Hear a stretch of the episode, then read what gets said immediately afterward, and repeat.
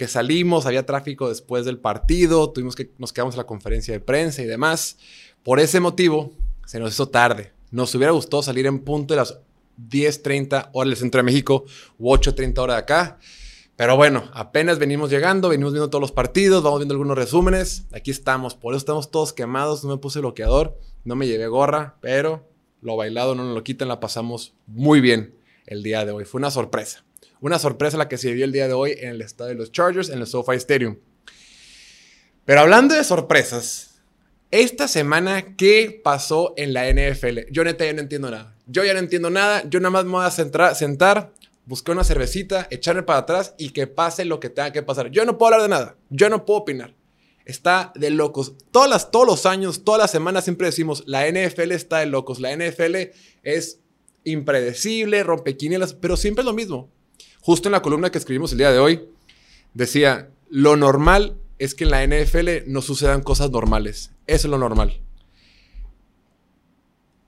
Partidos como el, hecho de que Kansas City haya perdido el invicto frente a Indianápolis. Un equipo de Indianápolis que teníamos nuestras dudas, que venía de perder con, con Jaguars, que venía de empatar con Houston y le ganan a uno de los mejores equipos de la NFL. Después el partido de Buffalo y la sorpresa, el partido de los Chargers con Jaguars, en fin.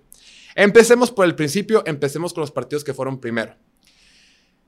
En casa, los Dolphins de Miami, después de haber perdido siete partidos consecutivos contra su rival divisional, sacaron la gran sorpresa de la semana y vencieron a los Bills de Josh Allen, a los Bills que ya cantábamos que estaban en otra categoría, por marcador de 21 a 19. A ver, primero que tenemos que resaltar, gran trabajo de Miami. Se lo ganaron. Bien jugado. Vimos una versión de Miami que no habíamos visto del todo. Este equipo de Miami el día de hoy, dependientemente de lo de tú, y vamos, vamos a hablar un poquito más al respecto. Pero el partido que dio esta defensiva es con cuidado. El limitar a Josh Allen a 19 puntos con su ofensiva completa, la ofensiva completa, en la semana 3, después de lo que le hicieron a los Rams, después de lo que le habían hecho a Tennessee el lunes pasado, mis respetos. Claro que hubo factor del clima, claro que hubo factor en la defensiva que faltaron jugadores, pero a ver, es NFL. El calor hace para los dos. El calor es igual para los dos. Y sí, unos están más acostumbrados que otros, pero aquí no hay pretextos. Y la defensiva de Miami salió. Una de las grandes preguntas que tenemos con este equipo de Miami para esta temporada es cómo libera la defensiva un año después de que saliera Brian Flores gran parte del éxito que tuvo esta defensiva de Miami la temporada pasada se debía a que estaba Brian Flores. Sale Brian Flores, vamos a ver cómo, funciona esto. No pasa nada. Lograron mantener en 19 puntos a la ofensiva número uno de la NFL, bajo todas las métricas. Yardas, pases, top 5, todas están en top 5, top 3. Es la mejor ofensiva de la NFL. Buffalo se cocina aparte. Y el encuentro que dieron es verdaderamente impresionante. Ahora, Vamos a empezar. Josh Allen terminó el partido con 42 pases completos de 63 intentos para 400 yardas. Dos touchdowns, cero intercepciones. Josh Allen fue el líder en yardas de su equipo. O sea, hoy, los Bills se llamaron la ofensiva de Josh Allen. Pero cuando una ofensiva de Bills, y lo decíamos, la única debilidad que tiene este equipo de Bills es el tema del juego por tierra. Nadie corre. Está bien que tu corra, está perfecto, pero no puede ser tu única opción recayeron tanto en, Josh Allen, quisieron ver más opciones y la defensiva jugó muy bien. Eh, jugó muy bien por ahí Melvin Ingram con ese, con ese sack que tuvo y forzó un fumble y lo supieron capitalizar. Ya al final lo que haya pasado con la ofensiva y que si, y, el coordinador ofensivo Ken Dorsey, este, Ken Dorsey tiró, eh, tiró la tablet y demás, ya es otro tema. Pero lograron limitar a esta ofensiva de alto octanaje. Del otro lado del balón, es cierto que, que Buffalo jugó sin sus dos safeties, es cierto que siguen jugando sin Trey, Davis White, es cierto que tuvieron bajas con Jordan Phillips en la línea defensiva, todo eso es cierto, pero hey, bienvenido a la NFL, aquí todo mundo se lesiona, todos los equipos batallan con lesiones, todos los equipos tienen ausencias. Y sí, el día de hoy el juego ofensivo de Miami fue un poquito más discreto, está bien. Tua Tagovailoa terminó con 186 yardas, un touchdown, completó 13 18 pases. No pasa nada. Hoy le tocó administrar el partido. Jugó bien, jugó normal, jugó simple. Está bien. Una semana, la semana pasada la defensiva no existió y la ofensiva cargó a este equipo. Esta semana la ofensiva jugó regular y la defensiva salió adelante. Esta defensiva me sorprendió. Sabíamos del potencial que tenían desde la temporada pasada, pero lo que hicieron el día de hoy fue verdaderamente, vale la pena resaltarlo. Bien, ahorita únicamente hay dos equipos invictos. Bueno, hay dos equipos que tienen marca de 3 ganados, 0 perdidos. Por un lado, en la conferencia nacional están los, las Águilas de Filadelfia. Y en esta conferencia americana, que está súper peleada y que está súper super competida y demás, el número uno es Miami. Y ya le ganaron a Baltimore y ya le ganaron a Buffalo. Dos equipos de playoff para este año. Y le ganaron a Patriotas, que la temporada pasada pasaron a playoff. Bien, bien por los Dolphins. Entonces, empezaba la mañana, recordemos que aquí los partidos empiezan a las 10 de la mañana, empezaba la mañana y de repente, ah, bueno, hay una sorpresilla por ahí en, Miami, de partido de Búfalo. Después volteas a ver y resulta ser que también hay otra sorpresa en otro partido, partido que era seguro. Aquí les dijimos, si hay un partido que va a ser seguro, es el de Kansas City contra Indianapolis. Patrick Mahomes es experto en vapulear las defensivas de Gus Bradley, el coordinador defensivo de los Colts. ¿Y qué hizo Gus Bradley? Sí, fue más o menos lo que hace por lo general, pero que dijo, no voy a blitzear a Patrick Mahomes, no lo voy a atacar. Jugaron a ser pacientes, una defensiva paciente que aguanta, que permite que avancen, pero se cierran al final. Eh, ¿Sabes qué? Si me hacen notar, me hacen notar con drives y con series ofensivas largas. Patrick Mahomes terminó el partido completando 20 de 35 pases, 262 yardas, un touchdown y una intercepción. Podrás decir que fueron los equipos especiales desde que se le cae la pata de despeje Sky Moore, que si se la jugaron en cuarta y once en el engaño de, en el field goal y fracasó, que si fallaron este, puntos extras y patadas, sí, los equipos especiales pueden mejorar. Pero para la versión que habíamos visto de Indianapolis, era para que Kansas City pudiera sobrellevar este partido con o sin errores en equipos especiales. Pero cometieron muchos errores. El juego por tierra fue inexistente. Patrick Mahomes fue el líder de su equipo en yardas por tierra. Patrick Mahomes. Y tuvo 26. Después Jerick McKinnon con 20. O sea, juego por tierra inexistente. Demasiados errores en equipos especiales. Errores, por ejemplo, de Travis Kelsey en el cuarto cuarto que se le cae el pase empieza a acumular errores. Del otro lado de Indianapolis, pues sale una buena versión, con una defensiva bien planteada, eh, con dos receptores novatos, o bueno, eh, un receptor y un tight end. Eh, Alec Pierce, que tuvo un buen día, y, Woods, el tight end, que también tuvo un buen día con dos touchdowns. Este tipo Woods, Jelani Woods, receptor de primer, tight end de primer año, mide más de dos, mide como dos metros cinco, el vato es gigantesco. Cuando lo draftearon, para eso lo querían. Queremos un jugador gigantesco, novato, grande, que parece una jirafa corriendo de Virginia Tech. Es de Virginia Tech, ¿no? X. El punto es dos touchdowns. Apareció Michael Pittman. Repito, aparecieron los dos novatos. Matt Ryan tuvo un día regular. Matt Ryan tuvo 222 yardas para dos touchdowns, pero también tuvo dos fumbles que fueron críticos. Y le pudieron haber costado el partido. Pero en términos generales, hicieron su chamba. Después, en la última serie ofensiva, cuando tenían que sacar algo de las. Cuando tenían que sacar, ah, que sacar agua de las piedras el equipo de Kansas City, hubo ahí errores en temas del manejo del reloj. Podrás argumentar eso, lo que sea. Pero entre que, entre que hubo errores de manejo del reloj, entre que se le cayeron pases, entre que hubo errores en equipos especiales en todos los niveles, y entre que no hubo juego por tierra, pues no puede. Hasta Kansas City se cae mucho mérito para Indianapolis, porque Indianapolis iba a complicar mucho la temporada, por más que estuviera, por más que estuviera en una división que es un poquito más débil, era muy difícil para Indianapolis arrancar uno, cero ganados, dos perdidos y uno empatado. De esta forma ya mínimo van tablas. Uno ganado, uno empatado y uno perdido en la división sur de la conferencia americana. Entonces, me sigue preocupando Matt Ryan porque puede tener un mejor partido. Eh, Quisiera ver un poquito más de Jonathan Taylor, aunque sí jugó bien la primera semana. Esa línea ofensiva ahí va. Como que las cosas ahí van. Pero hoy, para Indianapolis, era más importante el resultado que las formas. La defensiva jugó bien, la ofensiva hizo su trabajo, pero pudo jugar mejor puntualmente Matt Ryan. Pero bien, la verdad, me sorprendí. Yo para este partido pensé que es una paliza. Yo lo veía, yo lo veía 28-3 al medio tiempo. Mira, un marcador interesante. Yo pensé que es una paliza. Pero no, mucho mérito al equipo, al equipo de Indianapolis. Después, el partido que nos tocó ir, el partido que vimos en vivo. Hablando de la División Sur y hablando de que Indianapolis está peleando en la División Sur de la Conferencia Americana, tenemos que hablar de los Jaguars de Jacksonville. Que si no hubiera sido por una que otra jugada que se equivocaron en zona roja en el partido inaugural contra Washington, Jacksonville podría ir 3-0. Este equipo de, de Jacksonville es otro. Claro, es lo que pasa cuando dejas de tener al peor coach en la historia de la NFL con Urban Meyer y ahora tienes un coach ofensivo más creativo, comprobado como Doug Peterson.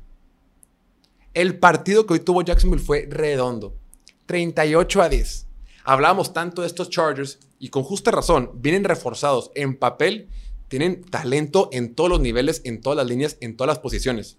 Tienen pro bowlers literalmente en todos los grupos eh, del equipo. Y aún así, este equipo de Jaguars, qué bien están jugando en ambos lados del balón. El día de hoy en el estadio, creo que vi a otro Trevor Lawrence. La verdad, viendo cada jugada que he sorprendido. De entrada, los Chargers, ¿qué querían hacer? Los Chargers no podían llegar a Trevor Lawrence con sus cuatro frontales. Empezaron a mandar carga. Y Trevor Lawrence empezó a jugar como shortstop en el béisbol, que es agarrar la pelota y suelto rápido.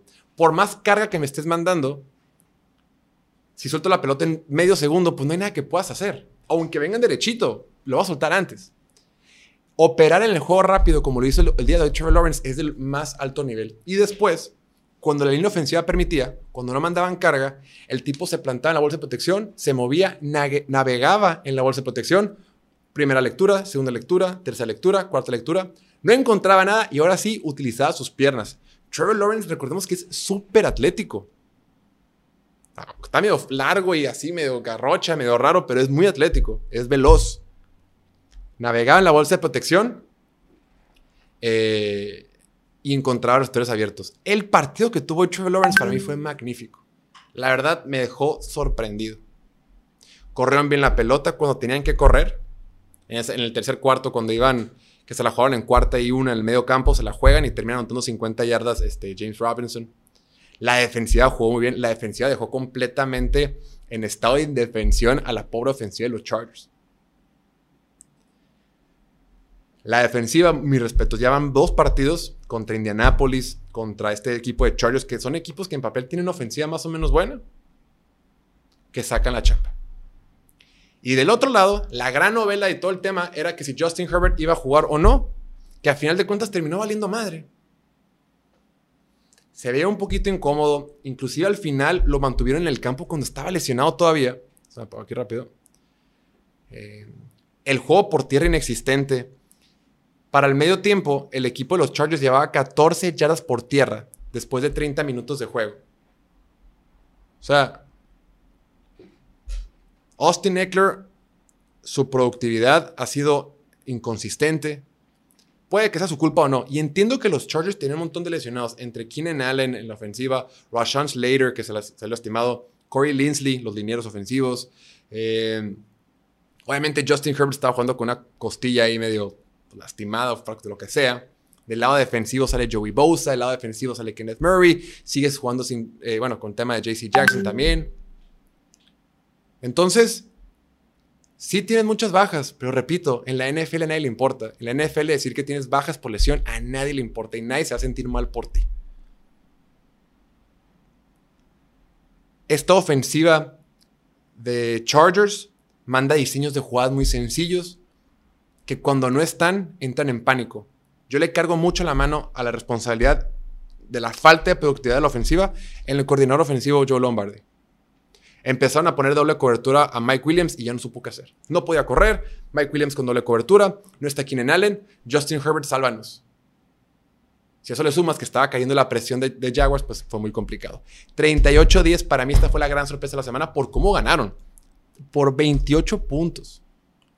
Ya al final el tema de que iban abajo creo que tres touchdowns o cuatro touchdowns y Justin Herbert seguía jugando, para mí eso fue eh, una ridiculez, un error del coach. Eh, al final dijeron que era porque Justin Herbert se quería quedar a jugar con el equipo.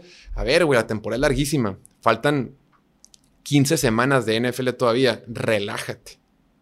No sé, yo no lo, yo no lo hubiera hecho, pero pues no es mi equipo.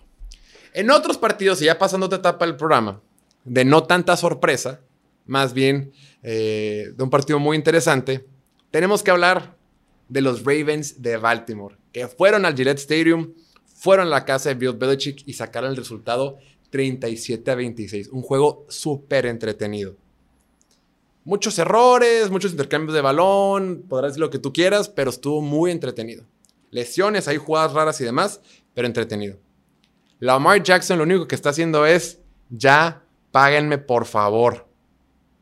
Páguenme ya. Otra vez con una gran exhibición, completó 18 29 pases para 218 yardas y 4 touchdowns. Una intercepción. Eso fue por aire, 4 touchdowns. Y por tierra, corrió 107 yardas y un touchdown. Otra vez, el jugador que más yardas tuvo por tierra tuvo en todo, en todo el partido. Está jugando impresionante. Eh, está pidiendo a gritos su nuevo contrato garantizado, el monto que está exigiendo es, ¿saben qué? Yo quiero que me paguen lo que le pagaron a Deshaun Watson y me vale. Lo merezco. Aprovecharon que Kyle Duggar, el safety de, Patriotas, no estaba jugando y Mark Andrews, dos touchdowns, el tight end. Que está, yo creo que en la actualidad es el mejor tight end que hay la NFL. Hoy. Se apoyó también por, con, Rashad Bateman, que más adelante tuvo, más adelante tuvo una, este, un fumble, soltó un balón Rashad Bateman. Pero después el juego por tierra empezó a funcionar. En lo que salió Lawrence Guy, el tackle defensivo de los, de los Patriotas, cómo le afectó. Sale Lawrence Guy del partido y prácticamente dijeron los, los, Ravens, ah, ok, por ahí vamos a correr. Tuvieron corridas larguísimas de 20, 30, 40 yardas por ese hueco. Le dolieron mucho las ausencias, ausencia a los Patriotas, ausencias a los Patriotas. Y del otro lado, pues Mac Jones pues, regaló la pelota tres veces y el problema fue que fue en la zona de anotación en momentos críticos. Después de que a Rashad Bateman se le cae esa pelota, momento de que remontara el equipo de los Patriots, de que pasara algo en el partido, de que sacaran la sorpresa, ¿no? Que sacaran ese, el, golpe en el partido, lanza un pase con profundo a Marlon Humphrey que lo intercepta. Luego más adelante Nelson Aguilar tiene un fumble. Dices, compadre, no me ayudes. Esta defensiva de Baltimore, aunque hoy tuvo intercambios de balón, me sigue preocupando porque le avanzan mucho. Le avanzan mucho esta defensiva de Baltimore. Siguen teniendo problemas de comunicación. Les corren el balón. Eh, Ramondre Stevenson terminó con 73 yardas, eh, Damien Harris con 41, Mac Jones con 31. Les corrieron mucho el balón. Los tres touchdowns fueron por tierra. Entonces, ahora Baltimore se pone con marca de dos ganados y uno perdido. Baltimore está aprovechando que la división norte de la conferencia americana es una es una incógnita entre Cincinnati que apenas pudo ganar su primer partido, con Pittsburgh que pues está batallando y con Cleveland que ahí está. Esta división norte de la conferencia americana se a definir entre Baltimore y Cincinnati y Cleveland. ¿eh? Cleveland también está jugando bien. Yo la neta creo que Jacoby Brissett está jugando mejor que, que lo que hacía Baker Mayfield. Independientemente del aspecto de, de su conducta y lo extra cancha y demás, Jacoby Brissett es mejor quarterback en el campo con Cleveland lo que era eh, Baker Mayfield. Pero ese no es tema de hoy. Ya hablamos de los Browns en el podcast pasado, hace como dos, tres podcasts, ahí lo pueden checar también. Bueno, y Patriotas por su parte, pues ya, otra derrota en la temporada, segunda derrota de la temporada, tienen marca de uno ganado, dos perdidos. Eh, salió una estadística por ahí de cómo le ha ido a Belichick desde que se fue Brady y cómo le ha ido a Brady desde que se fue de Patriotas. Y obviamente Brady le ha ido mucho mejor. Está batallando. Esta ofensiva está en transición.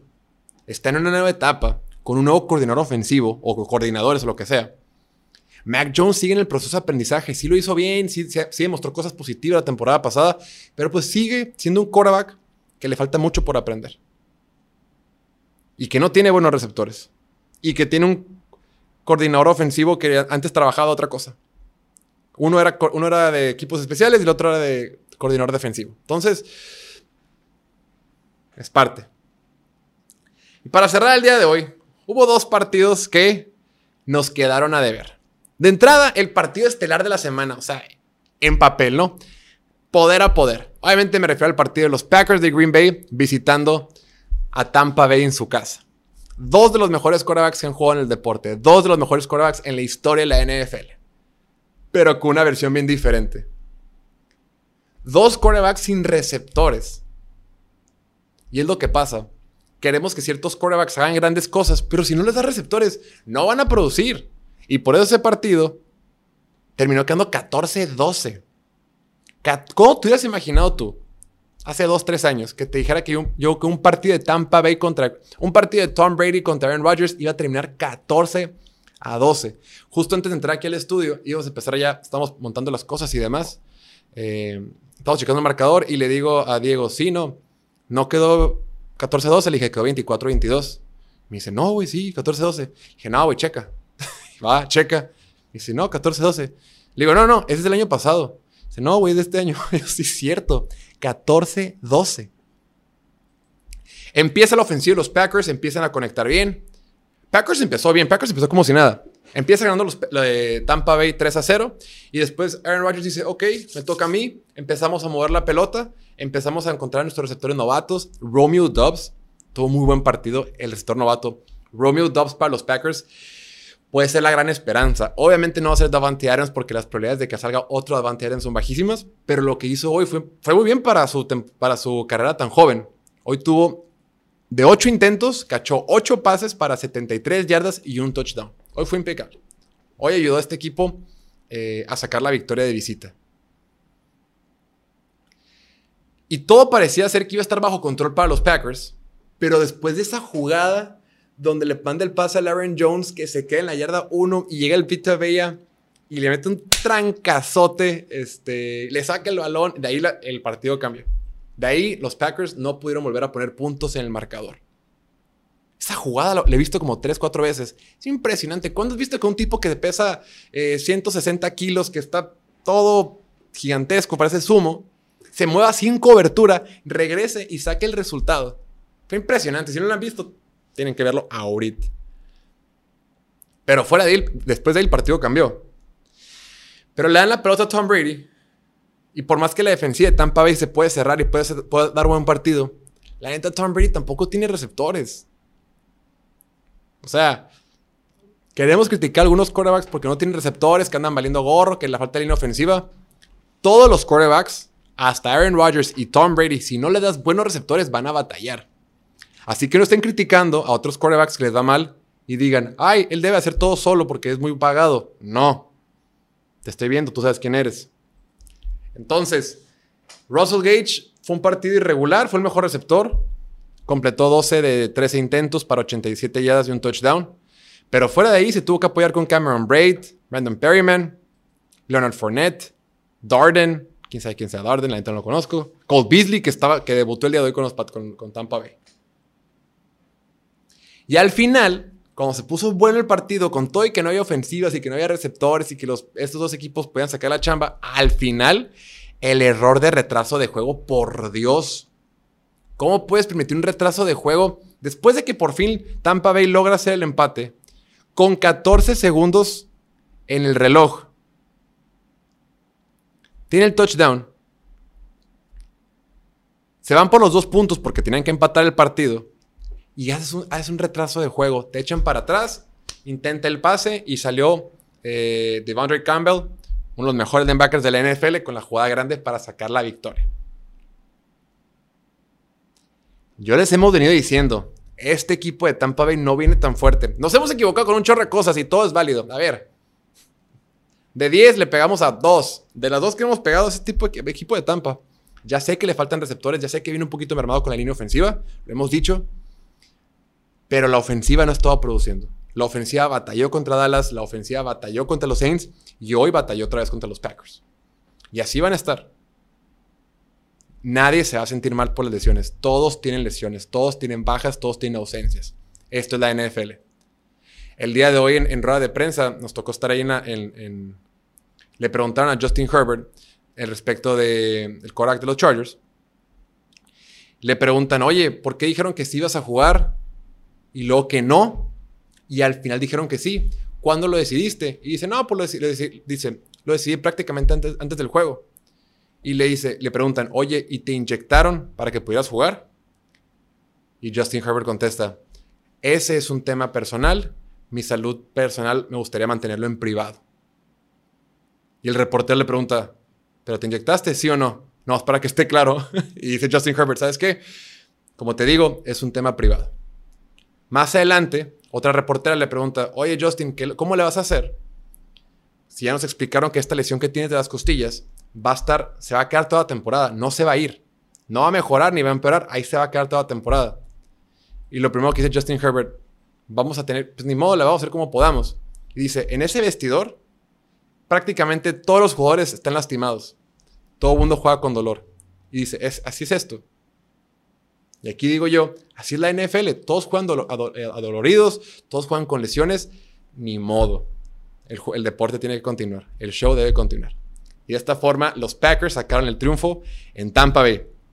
Y por último, otro partido que quedó de ver, por Dios, que nos pusieron en la televisión los Niners y los Broncos de Denver. Pobre gente, pobre gente la que se ha chutado todo ese santo partido. Lo comentamos en la previa, va a ser un duelo de defensivas, va a ser un partido muy cerrado, quién sabe qué. Sí, pero no tanto, güey. Iban, ¿qué, iban? Iban 5-3, 5-3, una cosa así, 7-5, un punto del partido. ¿Qué está pasando? No, no, no, espantoso. Espantoso. Lo de Jimmy, lo de Jimmy Garoppolo, les comentábamos también. Les comentábamos. Estábamos todo el mundo festejando. Por fin regresó Jimmy Garoppolo. Por fin no vamos a tener que estar en esta etapa de Trey Lance de aprendizaje. Además, sí, Garoppolo siempre es garantía de Super Bowls y de llegar a partidos de conferencia en playoff. Y yo decía, acuérdense. Acuérdense que con Garoppolo también se enojan, han hecho berrinche, lo han querido matar, lo han querido ahorcar. Son altas y bajas. Pues hoy vimos una muy baja de Garópolo, incluyendo el safety. Por Dios, el safety, güey. ¿Cómo se te ocurre estar pisando fuera para lanzar un pase? Eres un quarterback de NFL con un montón de experiencia. Y sí, todo sacó el video del Dan Orlovsky con los de, de Detroit de hace mucho tiempo. Pero Garópolo, por Dios, ¿qué estamos haciendo? Y del otro lado, nadie se salva este partido. ¿eh? Este partido, a los, dos, a los dos nadie salva la ofensiva de Denver. ¿Cómo batalla esta ofensiva de Denver? Nathaniel Hackett, el head coach de primer año de Denver, tiene que dejar la chamba de coordinador ofensivo. Tiene que dedicarse a coordinar el equipo completo. No puede estar mandando jugadas. No está listo, le falta. No entiende que es una. No sabe lo que está metiendo. Se brincó como tres escalones en la chamba. El tipo nunca había mandado jugadas. Bueno, mandó jugadas en, en Jacksonville hace mucho tiempo. Pero la temporada pasada ni siquiera mandaba jugadas en Packers. Y esta ofensiva, tres y fuera. Empezaron el partido con tres, tres y fuera. Y luego creo que fue el intercambio de balón. Mal, limitados. 11-10, por Dios. Y otra vez, los que se están turbo macro rifando, y lo hemos venido comentando, los que están jugando a un nivel de élite es la defensiva de 49ers. Otra vez tú la nueva Jufonga. Qué partido. Ha sido mi jugador favorito de esta temporada, yo creo. Está en todos lados. La defensiva de Denver también jugó bien, hizo su chamba. Las dos defensivas jugaron bien. Fue un partido malo, difícil de ver. Russell Wilson terminó con 184 yardas, 0 touchdowns, 0 intercepciones. Ya nos estamos acostumbrando a estos partidos de Russell Wilson. Ya se nos está haciendo costumbre ver partidos malos. Pero yo creo que en gran parte es que su, head coach no está, no está listo. Otra hubo varios castigos en la ofensiva que costaron en las series. Ya no tuvieron 12 y 13 castigos como los partidos pasados, ahora nomás fueron 5. Pero creo que fueron momentos que te ponen en situaciones de desventaja en la ofensiva. Demasiados errores. Sales del partido y sientes que los dos perdieron. Sea, esta mecánica de Denver, de estar ganándole así como le ganaron a Houston, de ganar así como contra San Francisco y de perder contra Seattle, no va a durar. No va a ser sostenible este no es el camino para Denver. Si continúan así, no van a tener éxito, esta temporada. Afortunadamente para ellos, es un matrimonio nuevo en la posición de quarterback y el head coach. Es un equipo nuevo en varios niveles. Tienen jugadores, jugadores nuevos en la defensiva. Se están adaptando. Afortunadamente para ellos, en este proceso de adaptación, están ganando. Y eso es lo mejor que le puede pasar a un equipo de NFL. Es decir, mientras estemos ganando, corregimos errores, pero no hay caos total. Aquí, aquí decimos que hay caos y todo porque aquí nos encanta hacerla de jamón, pero en estricto sentido, es decir, ¿sabes qué? Ok, tenemos muchas cosas que pulir, muchas más de las que quisiéramos, pero mínimo estamos ganando. En un fin de semana donde todos en su división perdieron. Raiders perdió contra Tennessee, los Chargers perdieron contra los Jaguars y Kansas City cayó en Indianapolis. Supieron maximizar. Y ahora van parejo. Van parejo con Kansas City. Los dos, dos ganados y uno perdido. Entonces, podrá decir lo que tú quieras de Denver, que es un cochinero, estás enojado, todo es válido. Pero ahí están. La situación es mejor que el tema de Raiders, por ejemplo, que tienen muchas cosas que mejorar, pero ellos ya van 0-3. A Raiders se le escapa la temporada de las manos. Raiders es el único equipo de toda la NFL que no ha ganado un solo partido. 0-3. Lo decíamos, Raiders muy emocionados, nuevas armas, Davante Adams, nadie va a poder parar a Darren Waller, Davante Adams y Hunter Renfro con Derek Carr y Josh Jacobs y demás. 0-3. Y claro, son tres partidos que han perdido de forma muy cerrada. Perdieron de una forma ridícula contra Arizona. El día de hoy se perdieron por dos puntos, tuvieron a nada. Y contra Chargers, si una que otra jugada sale diferente, también hubieran ganado. Pero a la NFL no le importa tu suerte. A la NFL no le importan tus lesiones, ni tus ausencias, ni tus carencias. En la NFL tienes que ganar. Lo único que importa es ganar y los Broncos lo están haciendo. Creo yo que si continúan por este proceso, el resultado eventualmente será malo. Pero por lo pronto está saliendo. Y de San Francisco, no pasa nada. Esto es Jimmy Garoppolo. Y los que son fans de Francisco ya lo saben. Que ni te sorprenda. Altas y bajas. Altas y bajas. Y así les va a ir bien. Porque en su división tampoco está tan complicada. La división, oímos otra vez a los, a los Cardinals que, híjole, qué mal juegan los Cardinals. Eh, Seattle que perdió contra Atlanta. Y los Rams que como que más o menos ahí van. La bronca para 49ers es que van 1-2. Ellos están un poquito más atrasados. Pero no pasa nada. Con Garoppolo van a estar bien, con Kyle Shanahan está bien. La temporada pasada los Niners estaban 3-5, querían colgar a todo mundo, querían colgar a Kyle Shanahan también y terminaron idolatrándolo como casi siempre cuando terminó la temporada. En fin. ¿Qué se me hace que esta famosa división tan complicada, la AFC West, pues no le está yendo tan Bueno, hasta aquí lo dejamos. Fue una semana muy interesante. Nos faltó muchos partidos por cubrir. Obviamente tenemos que hablar de Carolina contra, contra Nueva Orleans, el partido de Houston contra Chicago, el partido de Rams contra Arizona, el partido de, el de Tennessee contra Raiders, Philadelphia, Washington, Cincinnati Jets. Nos faltan muchos partidos. Mañana lo vemos en el podcast, el podcast que sale mañana. Vamos unos partidos a la vez porque fuimos al partido de Chargers y no tuvimos chance de cubrir todos. Vimos los más que pudimos y eso es lo que sucedió. Que estén muy bien. Eso va a ser todo por hoy. Por favor, no olviden suscribirse aquí al canal de YouTube. Suscríbanse, es gratis. Aquí le das, le pica suscribir y todos somos felices y contentos. Eh, síguenos en todas las redes sociales. Estamos en Instagram, Twitter, TikTok, Facebook, YouTube y Twitch. En podcast, todos como Piloto Fútbol. Y nada, muchas gracias. Que tengan buenas noches. Agradecer la producción como siempre. Diego, Dante, Piña, que se quedaron hoy más tarde ya son las 10:48, pero aquí estamos porque es NFL y de eso se trata este asunto. Que estén muy bien, bonita noche, nos vemos a la próxima. Chao, chao. Nos vemos, raza. Buenas noches.